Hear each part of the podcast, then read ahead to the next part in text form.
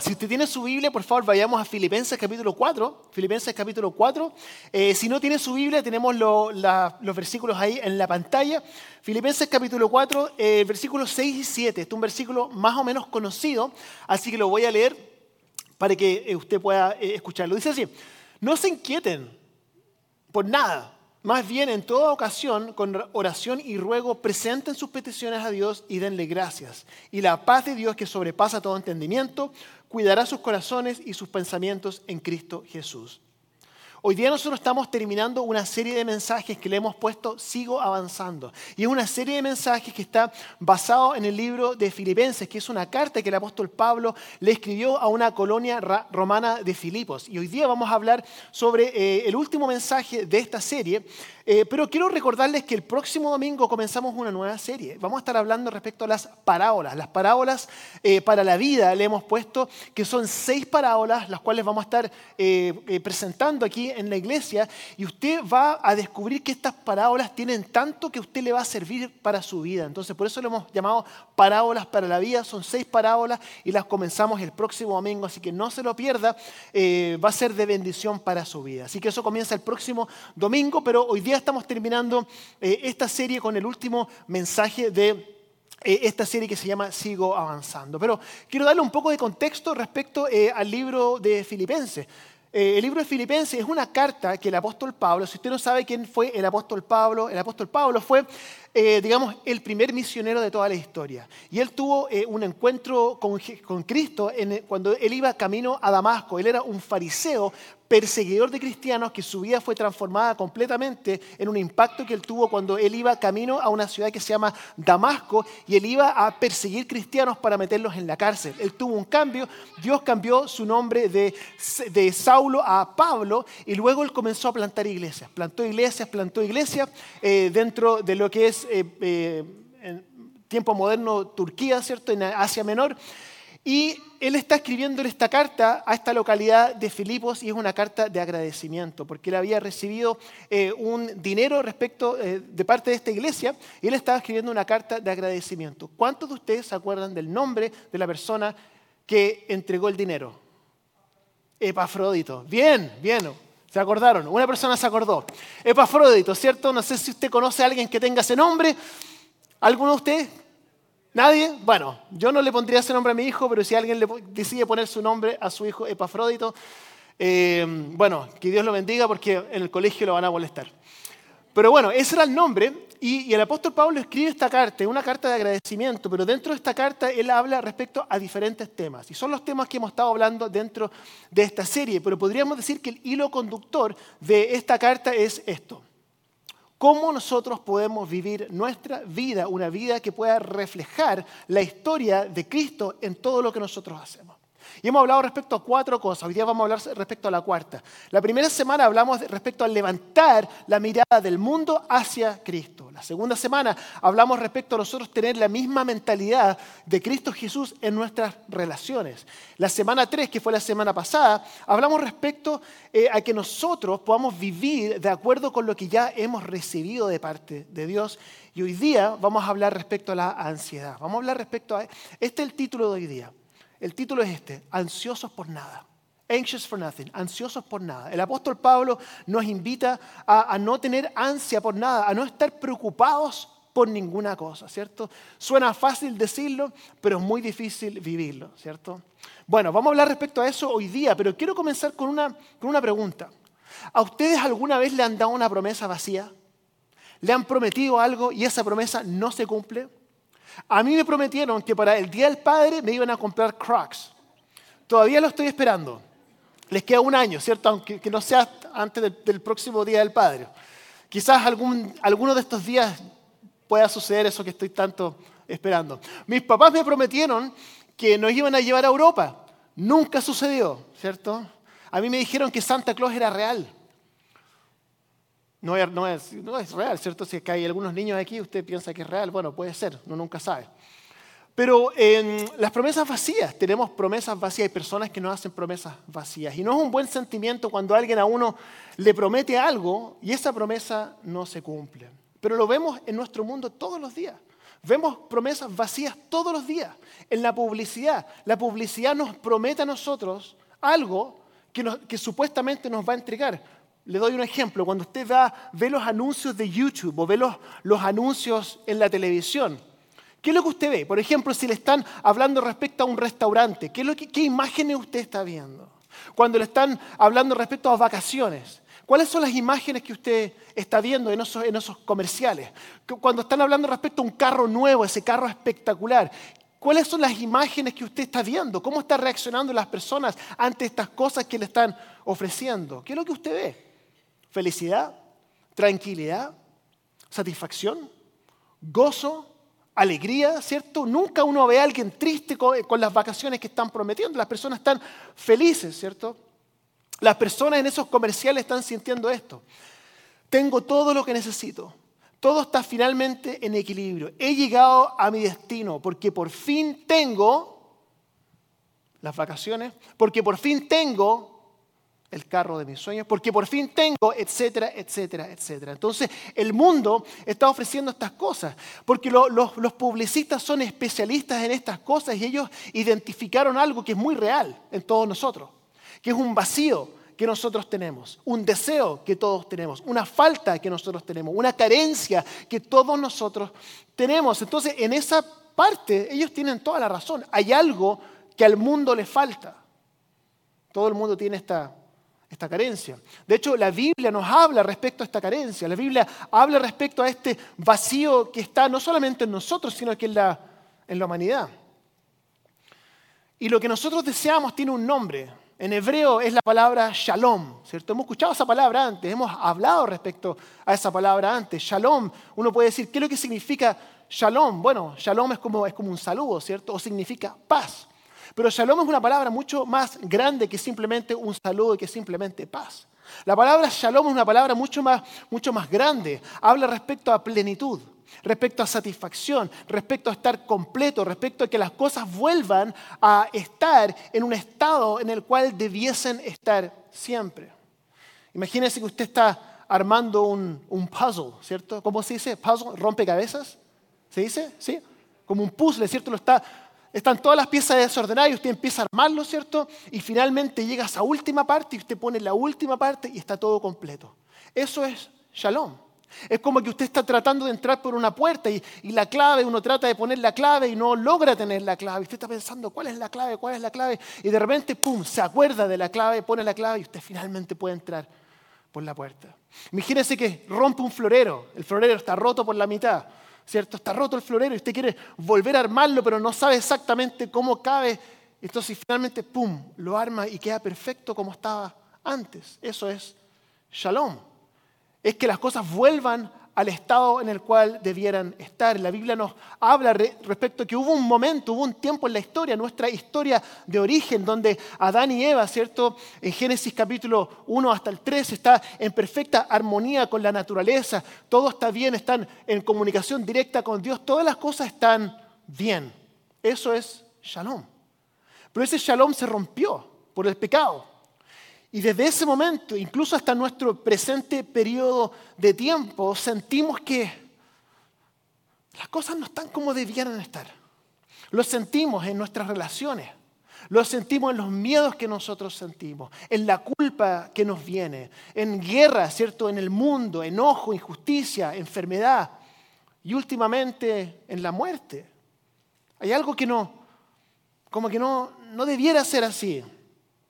Por lo tanto, todo lo que nosotros hacemos en la vida, ya sea consciente o inconscientemente, todo lo que usted hace, se levanta en la mañana y hace todas las cosas que usted hace, la razón por la cual usted hace todas las cosas que hace es para que usted pueda tomar un paso más hacia esta, eh, este deseo de que las cosas sean como tienen que ser. Usted puede decir, no, es que yo voy al trabajo, hermano, no solamente estoy preocupado de mi hijo, no solamente esto, esto, otro, pero eh, consciente o inconscientemente, usted está tratando de, que las cosas mejoren en su vida. Y eso es, es natural. Entonces lo que decía al principio, el mercado sabe que tenemos esta carencia, porque todos lo tenemos. Y el trabajo de los de marketing, ¿cierto? Es prometerlo, pero no pueden cumplirlo, nadie lo puede hacer. Entonces hoy lo que quiero hacer es proponerles que esta, esta paz de la cual estamos hablando, este shalom del cual estamos hablando, está disponible. Está disponible. Usted puede acceder a esta paz. Está disponible. Pero hay dos maneras de alcanzarlo. Está la manera correcta de alcanzarlo y está la manera incorrecta de alcanzarlo. La Biblia dice que, que hay una paz que es del mundo. Y la Biblia también dice que hay una paz que es la paz de Cristo. Juan 14, 27, John 14, 27 dice, la paz les dejo, mi paz les doy. No se la doy a ustedes como el mundo.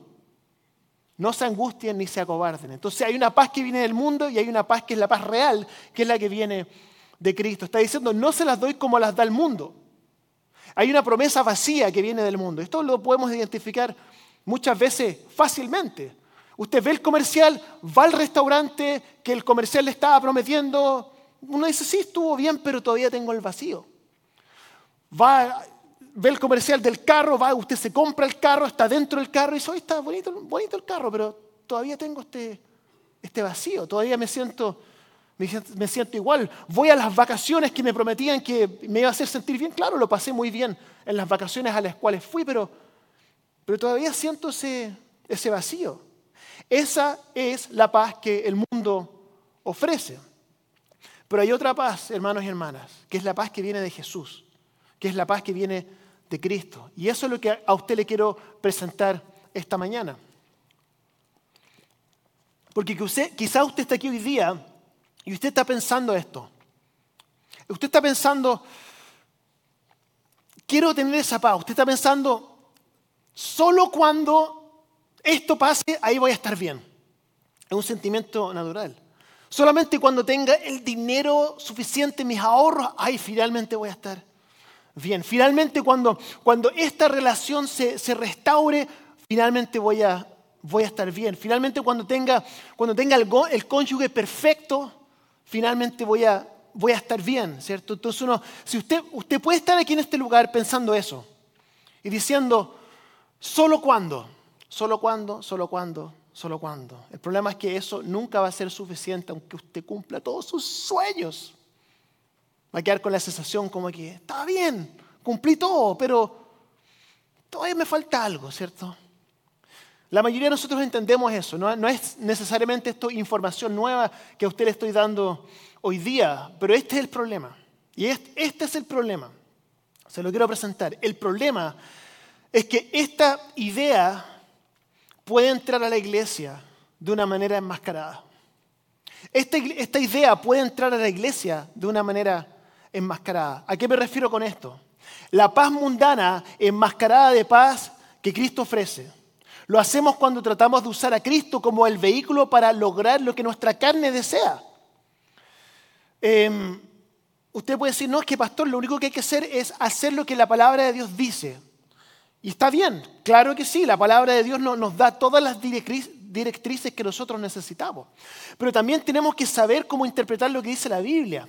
Porque nosotros fácilmente, incluso con la palabra de Dios, podemos nosotros cometer ese error de de decir, esta es la paz de Cristo, esta es la paz que, que, usted Cristo le va a dar, pero la verdad es que estamos sacando la paz que el mundo ofrece y la estamos metiendo dentro de la iglesia y la estamos enmascarando como, es la, como que es la paz de Cristo. Esto es lo que sucede. Usted quiere cosas en su vida, hay cosas que mi carne desea, ¿cierto? Hay cosas que yo quisiera tener, ¿cierto? Que usted piensa que, que Dios se las puede dar. Entonces usted viene a la iglesia y queremos que Dios nos bendiga y eso está bien, está perfecto. Pero el problema es que, es que tratamos de, usar a Cristo como, como, vehículo para que nos lleve a donde nosotros tenemos que llevar. Le queremos llegar. Le quiero dar un, un ejemplo. Filipenses 4:13, este versículo es bien conocido, lo hemos leído antes, dice así, todo lo puedo en Cristo que me fortalece. Oiga, qué buen versículo. Todo lo puedo en Cristo que me fortalece. Qué buen versículo. Todo lo puedo. Da la impresión como que uno lee ese versículo y uno dice, ese versículo me dice a mí que si Cristo está conmigo, no hay nada que yo no pueda hacer. Ya que tengo a Dios, escucha esto, ya que tengo a Dios y su fuerza, eso significa que no hay nada que impida que yo pueda lograr todas las cosas que me propongo. Con Cristo soy imparable. ¿cierto? Cristo es un vehículo para conseguir lo que yo quiero. Más dinero, vacaciones, carro nuevo, promoción, éxito. Cuando alcances esto, entonces tendrás la paz que estás buscando. Esto no solo no dice esto el versículo, sino que el versículo dice exactamente lo contrario. Ese es el problema. Que uno lea un versículo que dice esto y uno dice, bueno, es que la palabra lo dice. Todo lo puedo en Cristo que me fortalece. Pero lo único que tiene que usted hacer es hacer como un zoom hacia atrás y darse cuenta de que hay todo un contexto. Por eso es importante que usted pueda, que podamos participar dentro de esta serie que vamos a estar hablando el 19 de julio eh, la, primera persona que va a hablar va a ser Greg Green, que va a hablar respecto a las herramientas de interpretación bíblica. Filipenses 4 del 11 al 13 dice así, este, este, es el mismo versículo, pero le vamos a hacer un zoom para que usted pueda ver el contexto.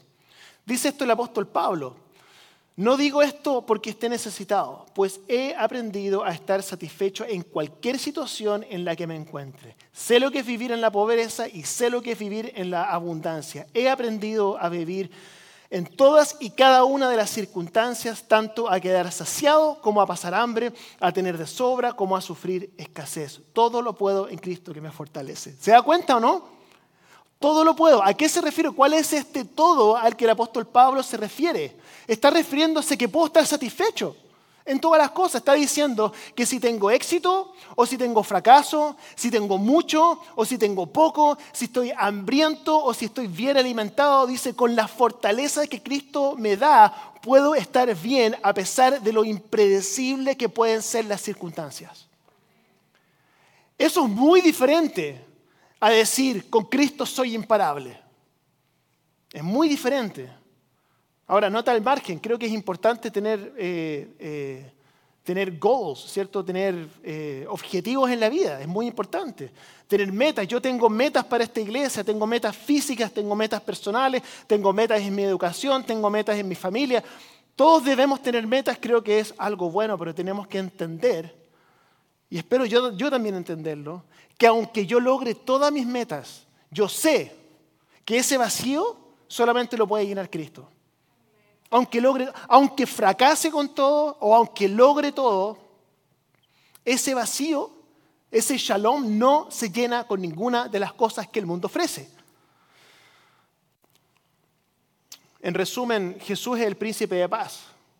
Es importante esto. Él es el único que puede a usted entregarle esa paz que usted busca, porque Él es el único que la posee. Él es el príncipe de paz. En Él uno encuentra la paz. Si usted busca la paz en cualquier otro lugar, no será suficiente. No va a ser suficiente. Entonces es así, se da cuenta cómo puede colarse dentro de la iglesia este concepto que es la paz del mundo, meterse dentro de la iglesia cuando nosotros usamos a Cristo como vehículo para lograr lo que nuestra carne quiere. Es muy peligroso eso, hay que tener cuidado, porque esa es la esencia del Evangelio de la prosperidad que ese no es ningún evangelio, no es el evangelio. Porque el evangelio de la prosperidad tiene que ver con el hombre, es un, evangelio que está centrado en el hombre. Comienzo conmigo y pido que Dios me lleve donde yo quiero ir, no yo someterme a lo que Dios quiere y ir donde Él me diga.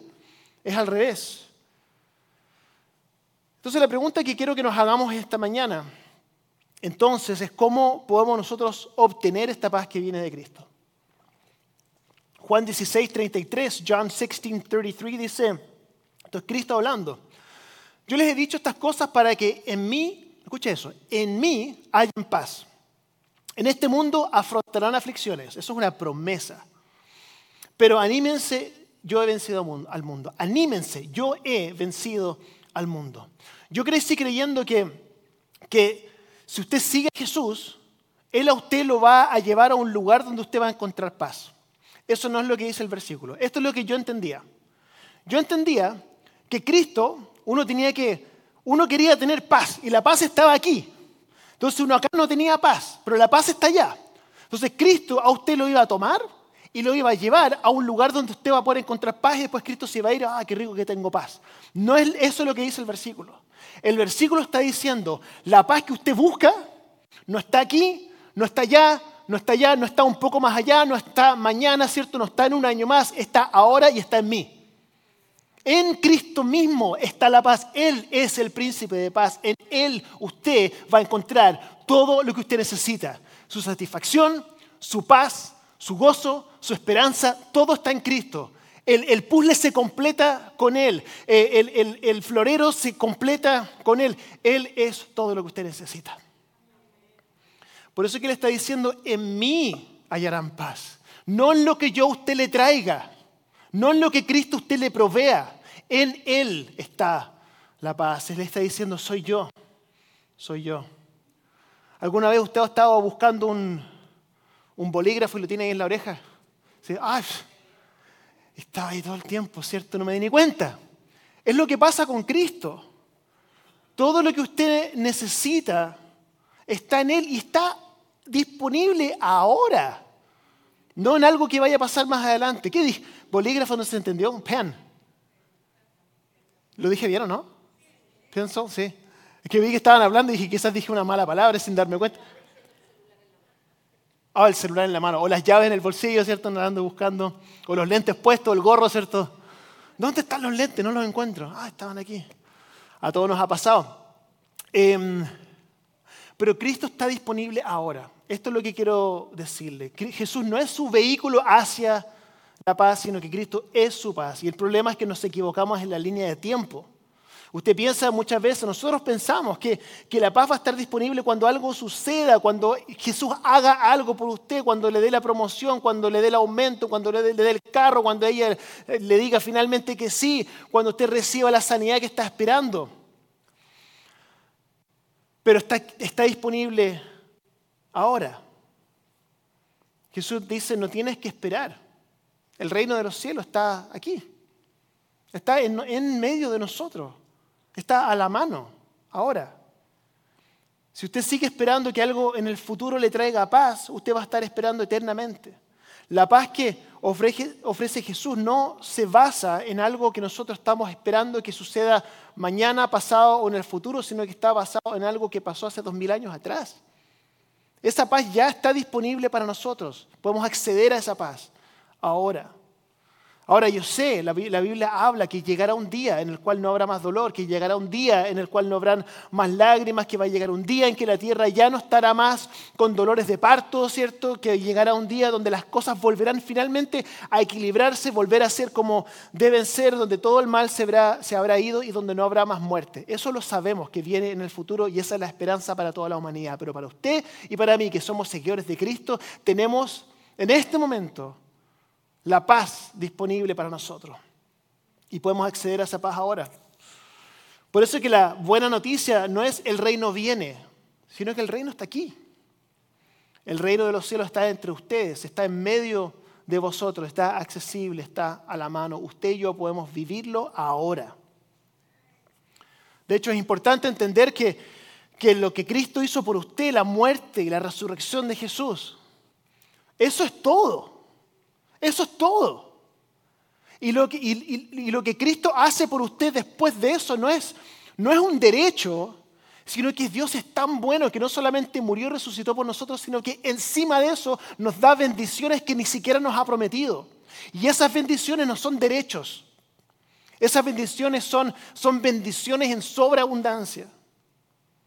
Si Cristo muere por usted y resucita y luego no hace nada más por usted, eso en esencia, es todo lo que necesitamos para saber que al otro lado de esta vida, como decía el apóstol Pablo, si muero, bien, si sigo viviendo, bien, o sea, tengo todo lo que necesito. Eso está disponible para todos nosotros, ahora. Entonces el enemigo trata de engañarnos pensando, oh, no, es que falta algo, falta una, una cosa más, ¿cierto? Tiene que pasar alguna cosa más para que usted pueda. No, no, cuando Cristo murió en la cruz, dijo, todo se ha cumplido significa que todo se cumplió. Filipenses 1, voy a leer esto para que podamos recordarlo. Filipenses 1 era lo que recién estaba hablando. Dice el apóstol Pablo, esto lo hablamos la primera semana, porque para mí el vivir es Cristo y el morir es ganancia. O sea, ahora bien, si seguir viviendo en este mundo representa para mí un trabajo fructífero, ¿qué escogeré? No lo sé. Me siento presionado por dos posibilidades. Deseo partir y estar con Cristo, que es mucho mejor. paz, ¿cierto? Si vivo bien, si muero bien. Eh, no estaba el apóstol Pablo esperando que nada pasara, no estaba esperando una sanidad, no estaba esperando una bendición. Si vendía la bendición, bien, pero ya lo tengo todo, ya lo tengo todo. Lo que fue cierto para Pablo también es cierto para nosotros. Esa paz está disponible, está disponible, está aquí y ahora. Voy a, voy a concluir con esto. Porque quizá usted está aquí em, y todo esto lo que he hablado le, tiene usted, le hace sentido en su mente. Si no, si yo entiendo, pastor, yo entiendo lo que usted está hablando, entiendo que la, la paz está disponible ahora para nosotros, ¿cierto? Porque Cristo murió en la cruz y, está, y usted lo entiende en su mente. Pero quizá usted no lo siente en su corazón. Quizás hay una, hay una brecha entre lo que usted entendió hoy día y que usted realmente sienta en su corazón que esto es real. Entonces yo quiero, quiero hacerle una pregunta. Si usted ha sufrido de ansiedad o depresión, o si usted conoce a alguien que está sufriendo de ansiedad o depresión, quiero que levante su mano, por favor. Si usted lo está sufriendo, si conoce a alguien. Ok, ok, son como más de la mitad. Em, el apóstol Pablo nos dice que no estemos ansiosos por nada, por nada. Porque todo lo que necesitamos lo tenemos en Cristo. Yo quiero pedir al Espíritu Santo que Él permita que esa verdad entre a su corazón. Escuche esa frase, medite en esa frase. Que usted no esté ansioso por nada. Porque todo lo que usted necesita en Cristo ya lo tiene. Ya lo tiene. Lo bonito es que el apóstol Pablo no lo deja así. Entonces voy a volver a leer Filipenses 4, del 6 al 7. Dice, no se inquieten o no estén ansiosos, es otra traducción, por nada. Más bien en toda ocasión, con oración y ruego, presenten sus peticiones a Dios y denle gracias. Y la paz de Dios, que sobrepasa todo entendimiento, cuidará sus corazones y sus pensamientos en Cristo Jesús. Me encanta ese versículo, porque pasan varias cosas en ese versículo, en esos versículos. Número uno dice que, presentemos nuestras peticiones ante Dios. Pero también dice que lo hagamos con acción de gracias. Y la parte de la acción de gracias es muy importante. Entonces quiero invitarlo a usted que cuando usted despierte en las mañanas, usted pueda comenzar enumerando sus bendiciones. Que las enumere. Gracias Señor porque tengo un lugar donde vivir. Gracias Señor porque tengo alimento que comer. Gracias Señor porque tengo salud. Gracias Señor porque tengo personas en mi vida que me aman. Gracias Señor, gracias Señor. Comenzar con eso, comenzar. No comenzar con la petición, comenzar con la acción de gracia. Y que usted pueda construir sobre esa acción de gracia su petición. Eso que usted tiene, esa carga que usted lleva, que usted pueda presentar esa petición ante Dios. Porque el problema es que muchas veces nosotros presentamos la petición, ¿cierto? Eh, o simplemente oramos pidiendo por algo. Pero, presentar es diferente. Presentar la petición es que usted lleva una carga, usted se saca la carga, la deja ahí y luego se va. Porque esa es de Dios ahora. El problema es que muchas veces nosotros presentamos la carga, oramos a Dios, volvemos a tomar la carga, nos ponemos en la mochila y seguimos con el mismo peso de antes. Eso no es presentar una petición ante Dios. Presentar una petición ante Dios es presentarla y decirle a Dios, ese ahora es tu problema. Encárgate tú de eso, yo ya no me preocupo. Es un acto de fe. El, apóstol Pedro, en 1 Pedro eh, capítulo 5, habla sobre, sobre cómo tirar una red. ¿cierto? Él era pescador, entonces era como tirar una red, tirarla. Una vez que uno tira la red, uno dice, bueno, ya no hay mucho más que yo pueda hacer, tengo que esperar que las cosas que tengan que pasar pasen. Eso a eso se refiere con presentar una, petición ante Dios. Que usted lo presente, esa es la invitación de hoy día, que presente el problema que usted tiene en sus relaciones, sus adicciones, que las presente, los hábitos, la religiosidad, el legalismo, la obsesión con el dinero, la obsesión con el éxito, este dolor que usted siente, el resentimiento que usted tiene hacia alguien, que usted lo presente. Esa es la invitación de hoy día. Y luego viene la promesa. Y la promesa no es que Dios va a hacer lo que usted le está pidiendo. Esa no es la promesa, lo encuentro fascinante. No dice usted presente la petición y Dios luego le va a contestar positivamente lo que usted está orando. No dice eso. Dice que Él a usted le va a dar paz. Paz. Uno dice, ah, pero es que paz, eso es solamente paz. Y el carro que yo quería, paz, no es suficiente. Pero ¿sabe usted que, que la paz es la esencia de todas sus oraciones? Lo que usted está orando esencialmente es por paz. Usted piensa que el carro le va a dar paz, usted piensa que las vacaciones le van a dar paz, usted piensa que la relación perfecta le va a dar paz. No, no, no, no. ¿Se da cuenta que la, promesa es mucho más profunda? Dios dice que usted va a tener problemas. Y Dios no promete que usted le va a solucionar todos los problemas. Dios a usted le promete que va a estar con usted siempre y que dentro de la tormenta usted va a sentir paz. Esa es la promesa. Y eso está disponible ahora. Entonces quiero invitarle a usted que podamos cerrar nuestros ojos por un momento, podamos inclinar nuestros rostros y este es un momento para usted. Que usted pueda tomarse un momento para poder pensar en lo que hemos hablado. Yo voy a decir algunas cosas y luego vamos a orar. Porque algunos de ustedes en esta mañana necesitan presentarle algo a Dios. Presentárselo. Y es difícil, no siempre es fácil. De hecho, uno de los pasos más grandes que mi mamá tuvo que tomar conmigo, porque yo era un niño bastante rebelde y cometí muchas, muchos errores, uno de los pasos más importantes que mi mamá tuvo que tomar, porque ella oraba constantemente por mí, pero uno de los pasos más grandes que ella tomó fue entregarme a Dios. Yo era una carga, una, algo que siempre estaba ahí causándole estrés, causándole problema, preocupación, llanto, tristeza, dolor a mi mamá. Pero llegó un día en que ella entregó, me entregó a Dios. Y en ese momento Dios se encargó del resto. Esa es la invitación para usted esta mañana. Que usted pueda entregar esa carga a Dios. Y alguno de ustedes les va a ser difícil. Entonces quiero hacer una oración por usted. Si usted necesita que yo ore por usted, levante su mano. Rápido la baja. Yo voy a hacer una oración especial por usted. Amén. Dios le bendiga. Amén. Amén. Amén. Señor Jesús, nosotros oramos por todas las manos que se levantaron.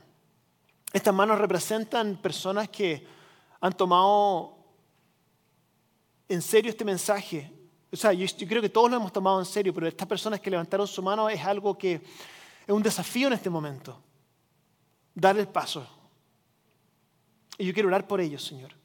Que tú puedas darle la fuerza de poder entregarte a ti este peso que están llevando. Sabemos que solamente tú lo puedes hacer.